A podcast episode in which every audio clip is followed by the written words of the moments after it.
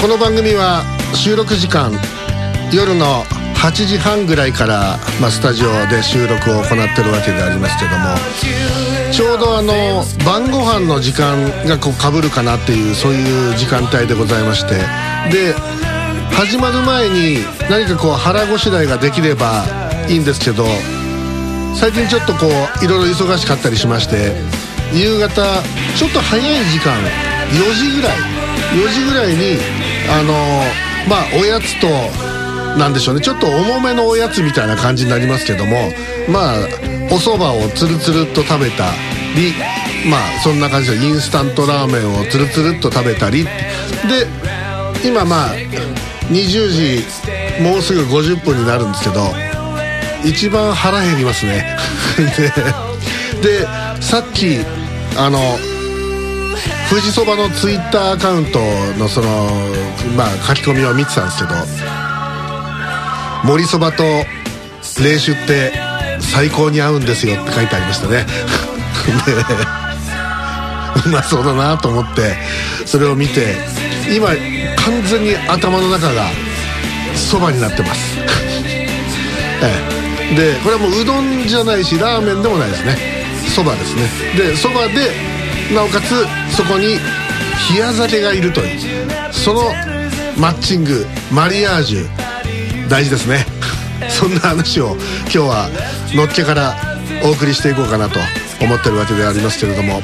まあかといって今能登半島現在進行形でこの災害が継続してるわけでありましてなかなかその復旧というのにもまあいろんなところでそのスピードアップはまあできてるようですけれどもその本当に支援の手がその届かない届きにくいっていう場所がまだまだたくさんあるようで本当にあの今回のこの地震本当にたちが悪い地震だなというふうにまあまあたちの良い地震なんてないですけどでもまあともかくいろんなその後のまあ政府の対応とかそういったのも含めてまあ、いろんな考えるところがあるんじゃないかなと思ったりしておりましてそういう話題も今日は、えー、今日もお送りしていこうと思っております。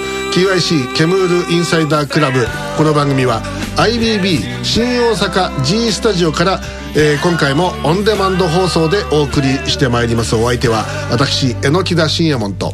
ああそうですね。なんか能登半島で思い出したんですけど、はい。あのー、自衛隊のあ東日本大震災の時の自衛隊の速さ、はい、なんで速かったんかなっていうのがあって、はい、あれって自衛隊の特担と先行で行った結果やったんですね。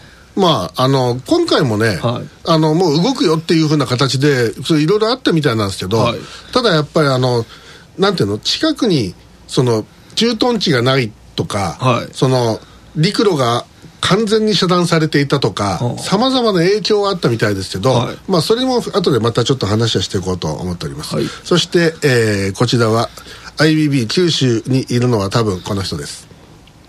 はい、えー、最近蕎麦屋さんで蕎麦を食べてない木田上由子です。あんた蕎麦とか食べる？そもそも。食べますよ。ああ。え。どどれぐらいですか？2トンぐらいですか？なんか最近はですねあのうどんよりそば派になってるうどんよりそば派。小麦粉よりもそば粉の方が好きやと。ああ。まあまあいいんじゃない。あのおそばにしたら時間かかるんで多分北上さんの場合は、ええ、あのそば粉ごとあのなんか別に溶かして飲むかなんかすると思います、それそばがきになるぜ下手するそうですね。まああのねなんでじゃああの今まではうどんだったってこと？そうですねうどんの方が多かったかもしれません、ね、ああそれがなぜそのそばにこう転向したのかなんかこう味覚の変化とかなんかあるんですか？いやあのなんか行ったり来たりしませんか？行ったり来たりしませんね、えー、まあ自分の場合はあれですかねあったかいのやったらうどんがいいですし冷たいのはそばがいいですねああなるほどそういう分け方もあるかはいあ私はそばは別にあったかいのも冷たいのもどっちも OK で。伸びたらまずいじゃないですかそばって。あそれはそうですよ、はい、うどんは別に伸びてもうどんじゃないですか。まあほらこの間ねようやくあのーはい、ついにあの足を踏み込むことができました大阪に誕生した助さんうどん。えええー、ようやく、あの時でも20分ぐらい並んだぜ、あれ。並んでてか、まあ、ったよ。あそうですね。えー、はい。それでようやく入りましたけどね。なんでそんな助さんであんなに待たなきゃいけないのか謎でねなんかあれらしいですよ今年っていうか最近あの本当九州うどんブームがうん、すごく入っていや、助さんがね、仕掛けてきてるからね、そこ助さんだけじゃないらしいんですよ。そうそう、だから他のうどんもね。はい。ええ、もうこれはもう関西のうどんが。一時の間でしょ？まあさ、多分そうだよ。はい。だって熊本の助さんうどん来て、一時の間だけでしたよ。そうそうよ、大体。いや、あの、九州は、もうだって近くにあるから、はい、それほどびびっくりするものじゃないし、だからやっぱりこっちはねやっぱ九州人のノストラノスタルジーを刺激するわけよあれが。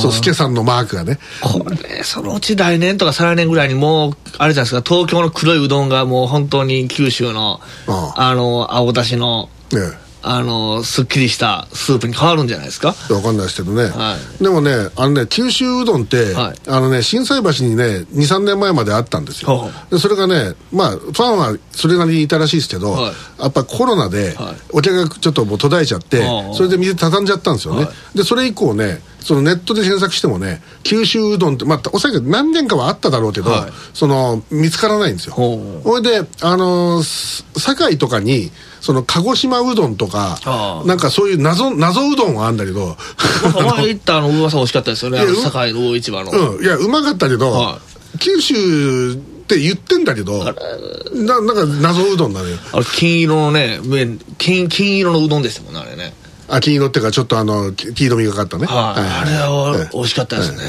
まあまああと、あのー、まあまあ、だから基本大阪うどん文化なんだけど、はい、でもやっぱ蕎麦屋はやっぱりじわじわと増えてる。蕎麦は東京でしょ、どっちかったら。まあまあ、そもそもはね。はい、でもやっぱ、やっぱりほら、あの、関東の人が転勤とかで来てる人いっぱいいるから、はい、やっぱさ、そやっぱおっさん蕎麦好きが多いよ。なんとなく。なんか？なんかねそのだから木田優子はおっさん化してるんですよ大体。最近。だからそばはやっぱガツンとしたなんかこの濃いなんかその付け出しにつけ食べるっていうのが好きですねね。まあまあそばはね、はい、だから東京ってどっちにしろ黒いじゃないですか。もう黒いっていうか濃いじゃないですか、うん。まあ、だからうどんよりそばなんですよ。偏見なような気がする。いやでも実際に東京行ってねこう東京うどん食いましたけどやっぱり関西のうどんの方が美味しいですよやっぱり。ああでもそばはやっぱりね 東京良かったですね。はい、僕はあのあのあれですあのゆで太郎に行きますけどね。ああ、ええ、ついこの間まではゆで太郎のすぐ近所にあのよく通ってたので毎日。いつも最近あれですもんね。なんか IBB にお金回しすぎてお金ないっつってゆで太郎でなんかお皿洗いしてますもんね。食べるだけ食べて。あそこなんあのいつもさ行くとさ、はい、インドのお姉さんとかがいるのよ。あそうなんですか？なんかあのもう本当にあの異国情緒豊かな蕎麦屋で、はい、でみんななんかね日本語がすげえ流暢なんだけどなんかすげえエリートなんじゃないのかなこの人たちって。日本語喋れる外国人イコールもエリートですから。まあまあまあ。それは世界でそう最高難易度の言語を話せる人ですから、はい、それはそれはもうもう普通にあの「天ぷらそばお待ちどうさまでした」とかって言って言われて で「そば湯はございます」とかって言われて、えーまあ、そんな感じでお便りいきましょう、えー、東京都世田谷区からいただきました58歳大学教授ラジオネームマラミネオ。ありがとうございます。えー、いつも災害現場からの報道で感じる違和感なのですがカメラで映されている記者さんやアナウンサーさんのヘルメット姿ですまあ、ヘルメットかぶってますね。大体ね、えー、自衛隊や消防などのレスキューがヘルメットをかぶっていることに違和感はありませんが対して危険でも何でもない現場からの中継で 最後にはネットなしで普通に歩いてる市民や被災者が映っているのにです。皆さんはどうぶった切りますかとこれでもねあの、はい、ある意味失礼だと思いますよね。何が？避難所とかでヘルメットかぶって中継するって、はい、そんな危険な場所や危険な場所なんかいと。だからねあれね最近俺ちょっと注意して見てんだけど、はい、室内では、周りでヘルメットをかぶってる人がいないところではヘルメットを取ってるね、ああやっぱりそうですよね。いや。前はね、何が何でもかぶってたもんね。だっておかしいでしょ。だって普通ヘルメットかぶらなあかんぐらいおかあの危ない場所に避難させてるっていう方がおかしいですから、あれねヘヘルメットかぶんなきゃいけない場所って1個あってね、はい、スタジオ。え？テレビテレビのニューススタジオ。いろんな釣ってるからですか？あれはやばいんだよ あれはだからそそこが揺れてなきゃいいんだけど、はい、揺れてる場所例えば熊本の時もさ、はい、わあれはやっぱりヘルメットかぶるべきだと思ったもん俺は。もうだって照明器具とかがガチャンガチャンやるからね。すごいよ。ででその中であのあのと取り付けが甘いやつなんてガシャーンと落ちてくからね、はい、であので今日見たやつは、はい、どっかその中学校かなんかの校庭で外で、はい、でアナウンサーがこうレポートしててヘルメットしてたけど、はい、後ろでおばあちゃんが普通に歩いてたね。メットメットメットなしで。いや別にもう帽子ぐらいでええんじゃないですか？だってそんななんかね。まあどうするね？あの我々はヘルメット。いらんすよ。だからじゃあ持ってますけどあのコメディで買ってこうか？あのいや全然色のあのヘルメットねあのありますけど もうあんなんかぶりたくないですし。言っときあのね、はい、あのあの IBB 九州のね、はい、新鍋スタジオのね玄関にはねヘルメットが並んでるよ。てかいつでもヘルメットかぶれるように。熊本ほらあんだけ地震ね2000回地震が来たんだから。だからいつでもかぶれるようにっつって、はい、あのちゃんと用意してあるていうかあのヘルメットのかぶり方わからん人ってやばいですね。は。その自分の現場とかでヘルメットかぶったことあるんで普通にわかるじゃないですか。これでも例えば事務職だったりとかあのもうヘルメットと無縁の仕事をしてる人とかってヘルメットのかぶり方わかんないですよね。まあどっちが前か後ろかっていうの？とかあの後ろでこう締めたりとかそういう。ああそうアジャスターで調整するってことが分からんはい、はいはい、あんなグラグラ状態で。あああのー、たまにさ、はい、女子アナが現地でこうレポートしててさ、はい、でヘルメットがさ、はい、完全にこう斜めにこう傾いてるやついるじゃんなんか、ちゃんと合わせてないから。あれあれは意味ないもんな。まあ一応ね落ちてきたら別に切り傷ぐらいは防げるかなぐらいで衝撃は吸収できないですね。まあまあ。はい、だからあのでも俺あのほらヘルメットの中にこうあの中にこうあのなんてインナーインナーがあるじゃないですか、はい、俺あれが嫌いなのよ。はあ、まあ、あれがないとダメなんだけど、はい、あれつけてるとすっげえ頭がでかくなんないなこう。縦に長くなんね顔が。しゃあないですよねでもそれは。あれが嫌でさ俺俺ヘルメットの時はか抜くもんあれ。あの中大連のあれでしょ？そうそうそう。いやだからあれやったらもう普通に帽子でいいじゃないですかいやいやだから帽子かぶって、あれにしとくといいね。俺俺はそういうそういうそういう派ねまあでもともかく俺はいらないと思うよこのヘルメットは。そうですね。で前俺現場で見たことあるけど、はい、アナウンサーだけヘルメットかぶってて、はい、こっち側のカメラマンとかディレクターとか全一人もかぶってなかったと、うん、でそっち側の方がビルに近くて、はい、下手すると上からガラスとか降ってくるような場所なんだけど あの だからそういうようなあの中途半端だからあれはやってる感をこう醸し出すための、まあもので、はいまあちょっと俺はどうかなと思いますけどまあまあかぶりたきゃかぶりゃいいじゃないですかってね、ね、まああれがちょっともうあのトンマなメットのやついないかなと思って記者とかで。あのでもなんかあの競輪用のやつとか。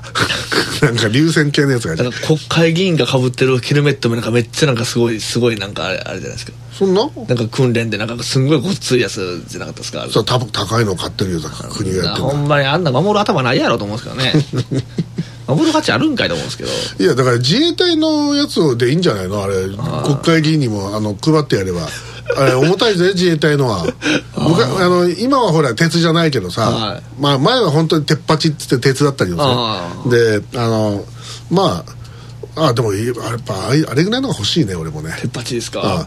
であとあのトンマな人で昔のドイツ軍のヘルメットとかしてるやつがいたら笑うけどね。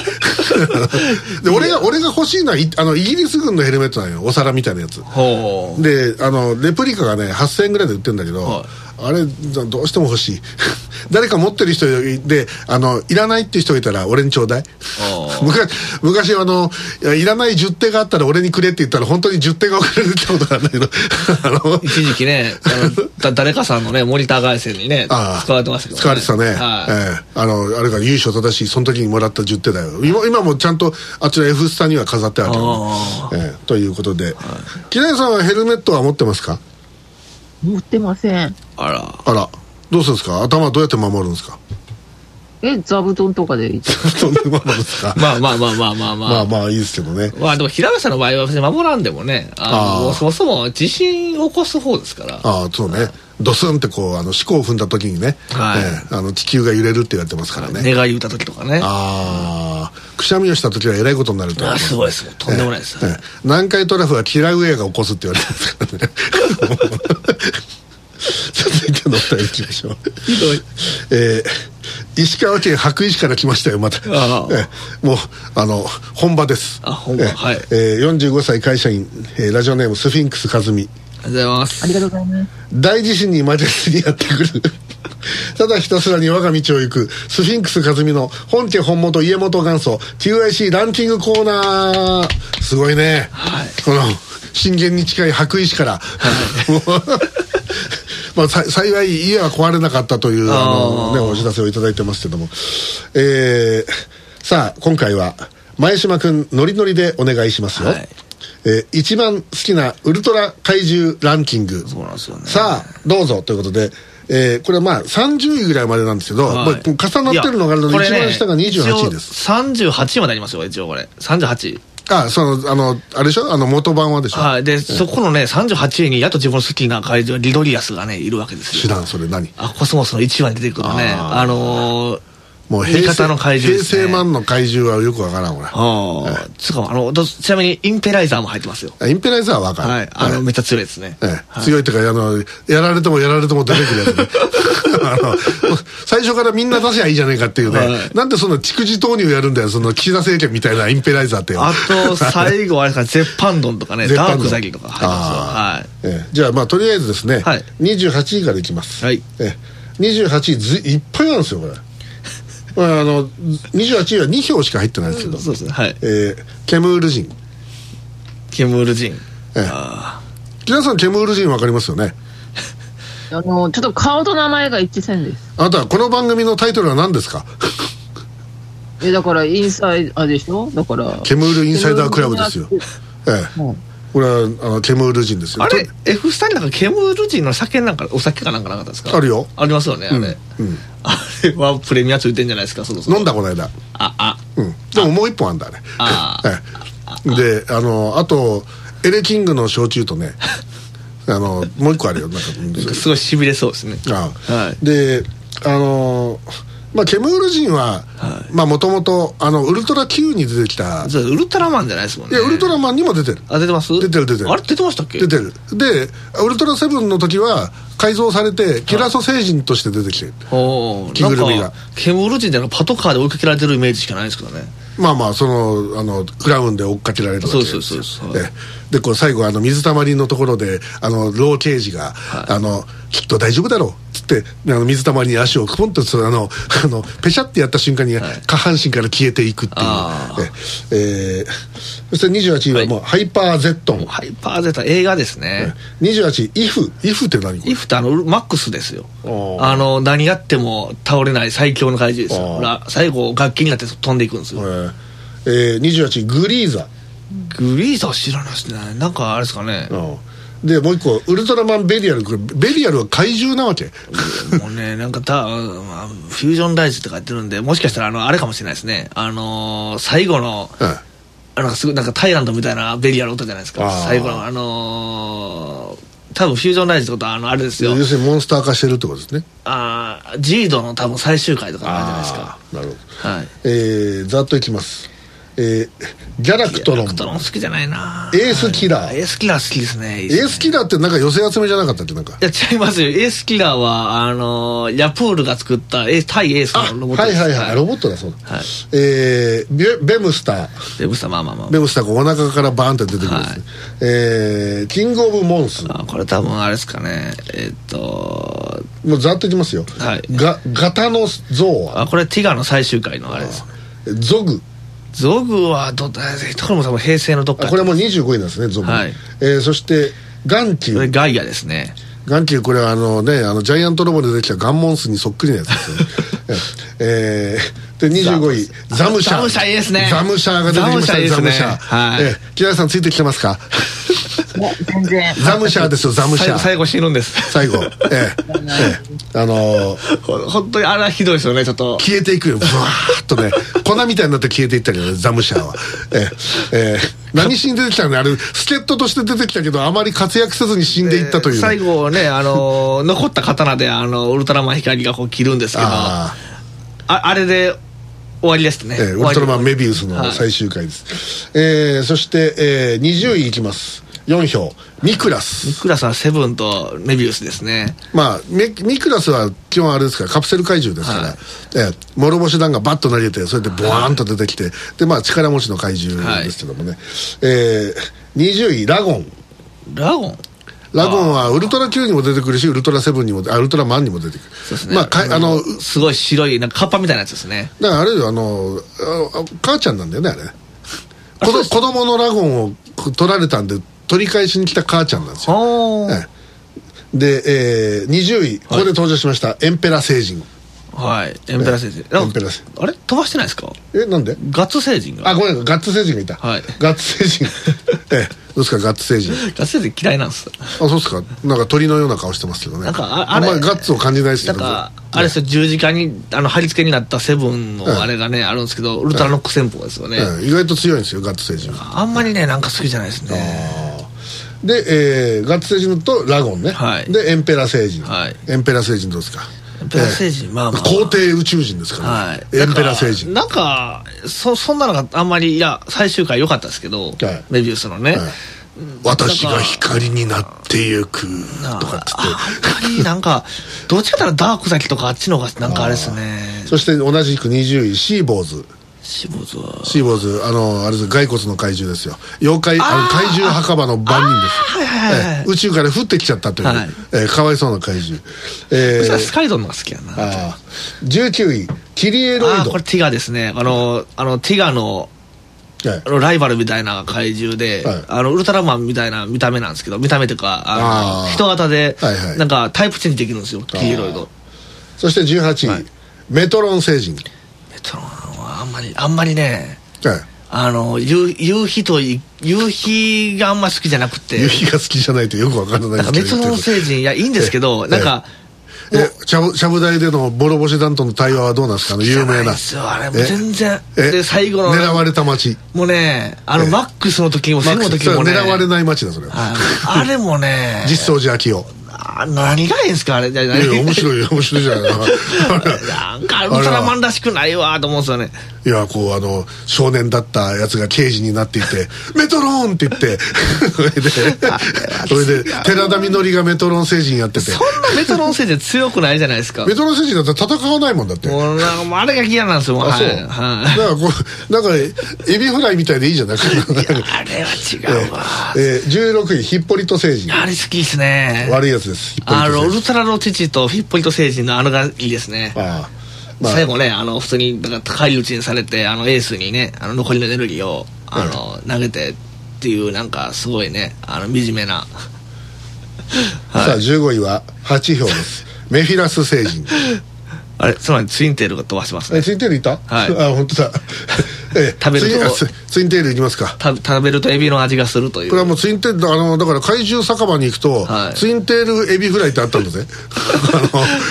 あの円谷プロがやってた。そんな人気なんですかツインテールってツインテールやっぱ帰ってきたウルトラマンのグドンに来たグドンの餌だからこれ。はい。食われるだけの怪獣であんあんま強くもないし。だから俺あのその後さ、はい、女の子がこう髪の毛を2つまとめてるじゃない、はい、それツインテールってじゃん。あそうです、ね、それ知らなくてさ、はい、あの子ツインテールだなとか言ってたのに え怪獣のあのツインテールとなんか関係あるのかなと思って、ずっとその思ってたんですけど。その夕日といえばメフィラスじゃメフィラスじゃなくてあのあれなんですよ。そのメトロンよりも、そのグドンとツインテールのそのあ戦いの。方が好きなんですよね。ああ、まあ、あとブラックキングとあのナックル星人のあれも、ね、ナックル星人ね、はい。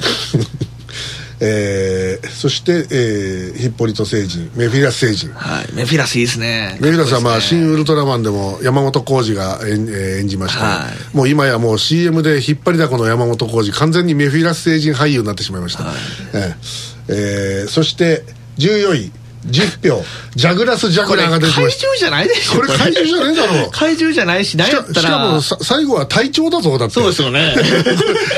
改心して隊長になってんだぞこれ。Z のね。あの蛇島蛇島なって怪獣じゃない。はい、ええ、木田さんついてきてます？全く。あそうですか、えー、これはわかるでしょ、う13位タイラント。はいタイラント。12票。ですね。タイラントはいいですね。これ何で出たっけ？あれ太郎ですね。あ太郎太郎は好きじゃないんですよ。あ。ああんなあの面白くない。これ強いんだよね。そうです。あのー、だからあのウルトラ兄弟を一個ずつ撃破してきてあそうですそうです。だからゾフィーがまずやってあのボコボコにされてウルトラサインをこう連鎖していくウルトラサインも消すんだよね消されたそうそう消されてであのでなんだかんだ一応設定上は弱った状態で地球に来たタイラントと太郎が戦って太郎が勝つ勝つみたいなあれなんですけどあのー、だからそこであれですよね今リスナーもついてきてるのかね今。まあ、で平成のあのタイランドはトライキングなんですよね、はい、さあここから、えー、10位圏内に入っていきます、はい。えー、9位が4つあります、はい、まず、えー、13票9位ダダ。はい。ダダまあまあ。ダダはほらもうもう,、まあ、もうあまり特殊な造形だから、はいやっぱあのー、やっぱり印象深いじゃないですか。そうですね。青緑黄色ってだだあじゃ青黄色赤ですね。まあまあそうだけど、はい、まあ基本はもうあのモノトーンだから しましま模様なんですけど、はい、であの何年か前のもう10年近く前だと思うけど、はい、福岡の博多駅のショッピングモールの、あの CM はダダだったんだよ。ダダがねすげえおしゃれな格好してね、はい、なんかリゾートでお茶してるみたいなやつが出てきて あとウルトラの母とか出てたそういう CM があって。ダダはなんかダダの上司が面白いですね。ああ血も涙もないやつね、はい、ええ、もう部下が助けてくれと訴えてるのに殺してしまうという。もうもう今のなんか悲しい世の中のパワハラをこう想像するようなね。あれですね、ええ、そのもう未来をこうよ予見してたかのようなね現代社会にこう生きるなんかサラリーマンのような感じですよね。はい、そして、えー、同じく13票。9位エレキング。ああエレキング好きですね。えー、っとあのあのなんだっけあの宇宙人は。あの二人の女の子があの変身してる宇宙人。ああ忘れました、ええ。あれあれって。ピット星人だ。あピット星人。ピット星人があの湖の中にこのエレキングをこう入れてそれでこう大きくしてたわけああのねちなみにエレキングといえばあのあれなんですよ。あのゲームの方であのウルトラマンファイティングエボリューションあのののレボリューションの方リバースの方で、改造エレキング出てくるんですけど、あれがめちゃめちゃ気持ち悪くてヘビみたいなエレキング出てくるんですよ。あれがねなんかなんか一本間違うと海牛みたいなもんねなんかね。あそうですね、はい、えー、そして、えー、第9位同じく第9位13票ジャミラ来ました。あれ。誰もがジャミラをやったことがあるというね。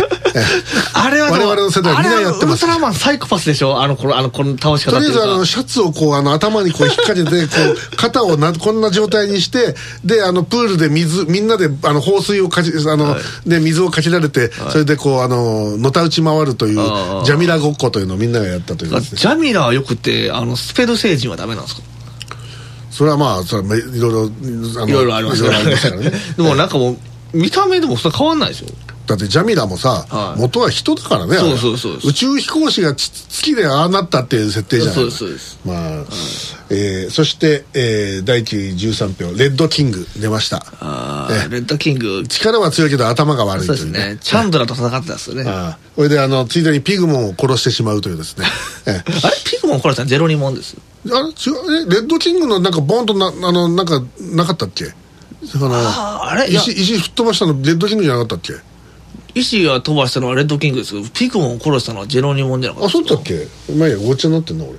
えー、そして第8位です。18票、はい、えー、大阪城を壊しました。ゴモラ。ゴモラ。まあゴモラあれですかね。あの結構優遇されてますよねゴゴモラってさ、はい、最近のやつでは善玉になってたろいやそうですよ。だってウルトラマンと一緒になって戦ってじゃん。なんか悪い、はい、悪いのと。あれは いつからそんな善玉になったんだよ？ウルトラマンのほら怪獣戦うなんかあのアーケードゲームあったじゃないですか。あれからですね。はい。そして、えー、第7位19票。神戸にも現れました。キングジョー京都にも現れました、はい、キングジョーキングジョーはねあまあまあ好きでも嫌いでもないですね。ああ俺は好きだけどね、えー、やっぱこの時のねゴモラはウルトラマン。はい、でキング・ジョーはウルトラセブンあそうですそんな感じしますね、この時あの必ずあの大阪のえー、ネット局、朝日放送を立てなきゃいけないんで、はい、え朝日放送の協力で、はい、えー、まあその関西ロケを行ってるわけですよ。でだからこのウルトラマンの時はゴモラが、はい、えー、大阪城を壊し、はい、そしてウルトラセブンの時にはキング・ジョーが、はい、京都京都のあの国際会議場と、そしてあれあれあのゲリラ撮影だったんですね何の許可も取らずと そしてあの、えー、続編の、続編っていうかあれ前後編だから。そうです。ウルトラ警備隊西へ。の前編と後編で、で前編が京都で、後編は神戸のポートタワーが出てくるわけですよ、えポートタワー、えー、今年60周年でございます。あれキング・ジョーあのポートタワーこう倒そうとしてるとこほらセブンが抑えるじゃないですか。ああの時点でアウトですよねもう ポートタワー。まあまあいやだからあのキング・ジョーが戦ったポイントはどこなのかって言って、はい、あの神戸の、はい、なんかそういう有志の人たちが、はい、いろんな測量とかをして、はい、ここだっていうのを決めて それを出してるとこがある。えー、そして第6位です、はい、22票。ブースカ。これってあれですか太郎ですか？ブースカはブースカだよ。ブースカでした？うん。怪獣ブースカで単品だよ。ああソロだよ全然見てないですねそれえあの木下さんブースカはどうですか？ブースカってあの黄色いやつです。黄色いやつであの頭に角が生えてるやつ。弟がチャメゴンで。あの可愛いキャラクターでしょ？可愛いやつで怪力だけど。ブースカブーってやつ。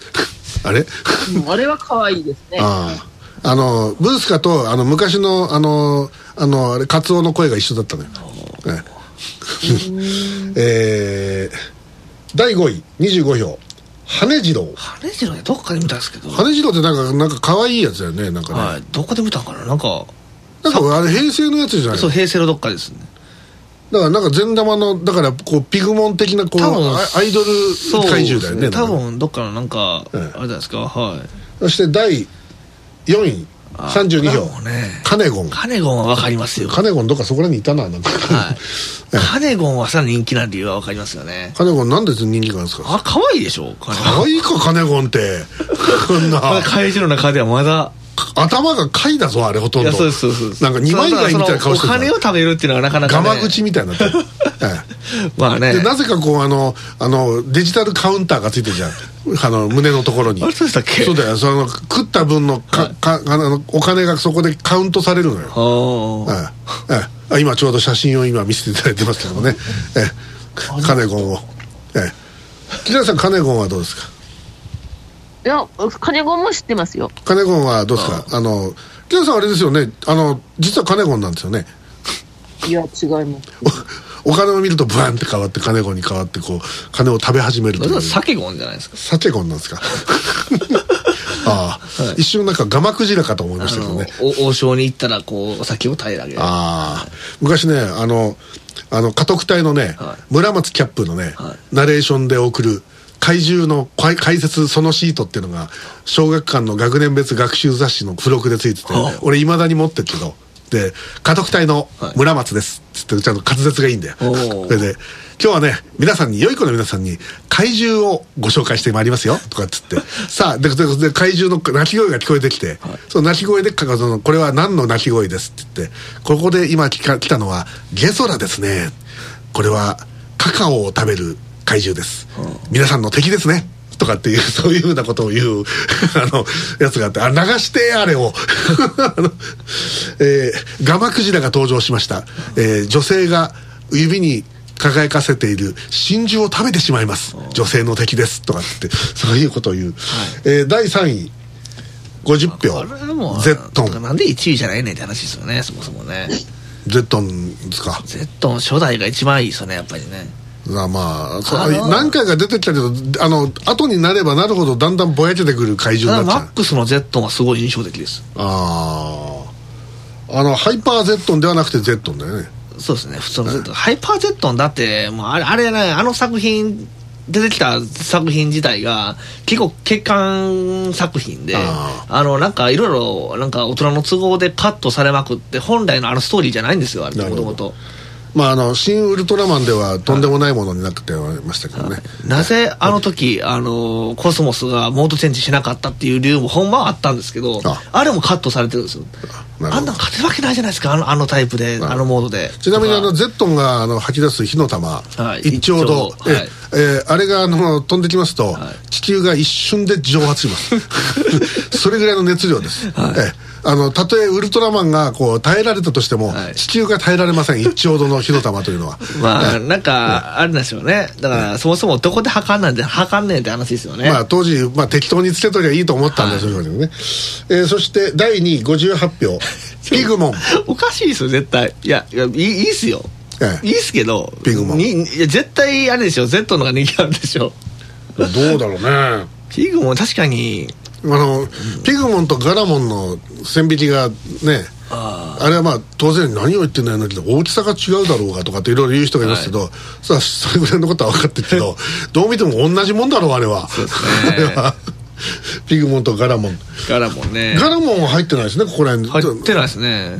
俺ガラモンの方が入ってほしいよねガラ玉ええ。あのセミセミ人間が出てきてセミ人間が、はいあれが後でバルタン星人になっていくよね、はい、あれあの造形がね、まあ、ガラもちなみにコスモスの怪獣ですけどね。ああ。あれはなんか最後あのすごい印象深いのはなんか取りつかれてなんかここからビーム出すじゃないですか？おでこから。ああ。っこになんかバッテンコスモスつけられて出せないっていうあれがなかなか可愛かったですね。ああ、はい、ありましたっけね。はい、なんかねあれはなかなか、はい、そして栄えある第1位は105票。バルタン星人です。まあバルタンもいいんですけど、ええ、バルタン星人。バルタンいいんですけど。ただ有名なだけだろうこれは。そうなんですよ、ね、これは。いやいいんですよ。だからでもバルタンって初代よりも2代目の方が好きです。2代目というのはあの帰ってきたウルトラマンに出てきたあ違います。ウルトラマンの2代目です。あウルトラマンの2代目ね、はい、あ2回目出てきた、ね、あそうですそうです。はいはいはい。あの細いやつですね。はいはいはい、はい。ええ、あれはなかなかあのバリアとかも結構でもでもバルタン星人が一番俺はもうあの被害を受けてる人たちだと思うけどね。だと思いますよ。だってあれ10万人乗ってたんだろあれバルタン星人が。10万人でしたっけ？なんかそれぐらい乗ってやってきたうあの宇宙船をいや10万人じゃないですよあもっとかね。億とかですよ。あまあそんなもんでだからそれを、はい、それをスペシウム光線で全部やらやっつけちゃったのあれ。あれ大量殺戮だねあれ、はい、一番悪いやつってウルトラマンだと実はあれ。いやあれはね あれ本来は味方になった海あの宇宙人ですよね。ああ。話話をちゃんとすればね。あそうですそうです、はい、だから火星が無理っていうやったら あのええ。ただねこれ出てきた時のねその現れ方がよくないねやっぱりこう。あれ忍者星人だからね。忍びのものみたいにして出てきたんだ宇宙忍者でしょ。宇宙忍者、はい、だからもうあのああまりにも怪しかったという。ええ、バルタン星人ね。だからこう石井義が固まったりしてたじゃんか 後の毒マムシ三太夫が。ええ。えー、ということでえー、木田さんが好きなあの怪獣は何ですか？あないですね。いやこうなんか知ってるやつでこうなんかあの抜き出しといてくださいってさっき申し上げてたんですけどなんかないですか？どれですか？ブースカですかね。ブースカですかええ。なんで木原さんってそのエイティといいブースカといい僕はブースカブーチからもちニッチないやブースカはでもやっぱいまだに円谷プロではもう最強のアイドルですからねブースカですかブースカはかかわいいですかねえでも、まあ、ピグモンもいいですねピグモンって赤い人でしょえピグモンが赤い赤い人うん赤っぽい赤っぽいあのあの茶色っていうかね。足はあるでしょ？足あるよ。ありますよ。はい、ええ。それパロタン星人にも、ええ、レッドキングにも、ええ、ゼットンにもみんな ピグモンも好きですね。足がないのはアイアンロックスぐらい。まあピグモンで手は短いでしょ？ピグモン。手は短くていうか指が長い指がすっげえ、ね、こうあのぶら下がってこうガシャガシャガシャガシャって。なかなか、ええ、まあでもあんまりこうじっと見たらあんまり可愛くないですか？可愛くないよあの なんか田舎のあの文校のあの校長先生みたいな顔してない？なんか。いやよくわかんない例えですけどねあの。口がへの字になってて なんかまあピピグモンは、まあ、結局なんかあれですね結構バルタンのピグモンも結構理不尽な目に遭うっていうですよね。まあというわけでございまして、はい、いかがだったでしょうか、えー、皆さんの好きな怪獣は何ですかえ教えなくて結構ですはい、えー、ありがとうございました一旦 CM に行きましてこの後もお便りをご紹介してまいりましょう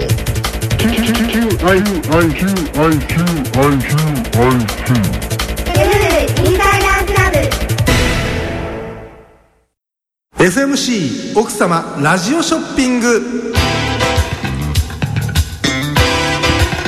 いつも生活に役立つ素敵な品物をご紹介しております。FMC 奥様ラジオショッピングの時間がやってまいりました。いつものように商品開発室の室伏さんに商品を紹介していただきましょう。はい。今回ご紹介いたします商品は生活空間の頑固な汚れを簡単に取り除くことができる超強力スチームクリーナーチェルノブイリです。おこれはまたとってもコンパクトな機械なんですが片手で楽々といった感じですねそうでしょう。超強力スチームクリーナーチェルノブイリはロシアの科学者チームが総力を挙げて開発した画期的な商品なんです。どこら辺が画期的なんですか？これまでのスチームクリーナーは電気の力で水道水を温めそこから蒸気を取り出すというもので当然電源が必要ですしパワーも今一つだったりいろいろ問題があったのですがこのスチームクリーナーチェルノブイリは違います。おや室伏さんそういえばこれ電源コードが出てませんね。さすがいいところに目がつきましたね。そうなんです。このスチームクリーナーチェルノブイリは超小型の沸騰水型軽水炉略して BWR というものを内蔵しているんです。だからすごいパワーなんですね。まず吹き出す蒸気の温度が違います。こちらのつまみを最大レベルにしていただければ500度という超高温高圧の水蒸気が勢いよく吹き出しますこれでどんなに頑固な汚れでも一発洗浄なんです。これはすごい。それだけではありません。沸騰水型軽水炉ですから加圧水型の原子炉とは違って蒸気にはコバルト58コバルト60マンガン54をはじめとする大量の放射能が含まれています。1ml あたりの放射能は約9000ベクレルという強力なパワーが自慢なんです。これなら頑固な汚れだけじゃなくてうるさいストーカーとか犯罪者とか撃退に使えますね。それどころか戦争にだって使えますね。ちなみに沸騰水型軽水炉は東北電力東京電力中部電力北陸電力なども採用している安心の方式ですからあらゆる場面でお役に立つ商品です。なるほど。安心のブランドですね。ところで室伏さん素晴らしい商品であることが分かったんですがお値段の方が気になります。お任せください。ロシアの科学力を結集した沸騰水型軽水炉スチームクリーナーチェルノブイリ。生活プライス1980万円でいかがでしょうか？うわこれはすごい。室伏さん私も買いますよ。ありがとうございます。奥様一家に一台。これは絶対おすすめです。FMC 奥様ラジオショッピングでした